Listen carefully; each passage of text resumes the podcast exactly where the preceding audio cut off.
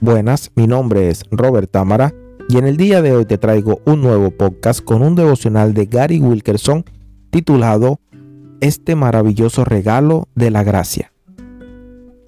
Porque por gracia sois salvos por medio de la fe, y esto no de vosotros, pues es don de Dios, no por obras, para que nadie se gloríe. Esto lo dice Efesios 2 del 8 al 9.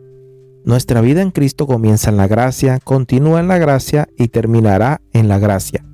Una vez que captemos esto, nuestras vidas se caracterizarán por libertad en lugar de esclavitud, por alegría en lugar de cansancio, por deleite en lugar de temor. Pasar tiempo en la presencia de Dios parecerá como un gozoso regalo porque comprenderemos que ya no somos siervos, sino amigos de Jesús. Sin embargo, comprender y agarrarse de este maravilloso regalo de la gracia no niega nuestra responsabilidad de disciplinarnos en nuestro caminar con Él. La gracia no nos exime de nuestra obligación de buscar continuamente su rostro. Este es mi consejo para ti. No descuides la oración, pero hazlo con el aceite de la gracia de Dios Lee tu Biblia con gracia o saldrás sintiéndote condenado y temeroso en lugar de iluminado y energizado.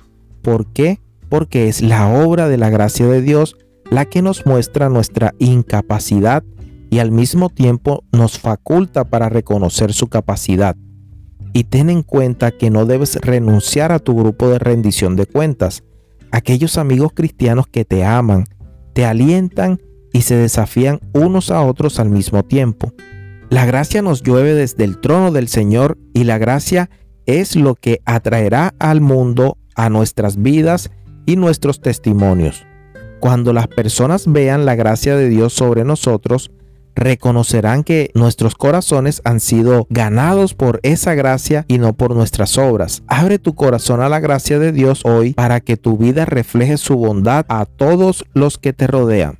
Así es, mis hermanos, qué bonito regalo el que Dios nos da, que es su maravillosa gracia, esa gracia con la que podemos ser salvos, no por obras de nosotros, no por obras de humanos, sino porque es un regalo inmerecido. Esa gracia, como lo dice aquí, que baja del cielo, solo la podemos recibir de nuestro Creador, de nuestro Dios, el Todopoderoso. Sigamos orándole a Dios para que cada día derrame más de su gracia en nuestras vidas. Espero que este podcast haya llegado a tu alma, a tu espíritu a tu corazón y nos encontramos con el favor de Dios en un próximo podcast. Bendiciones a todos.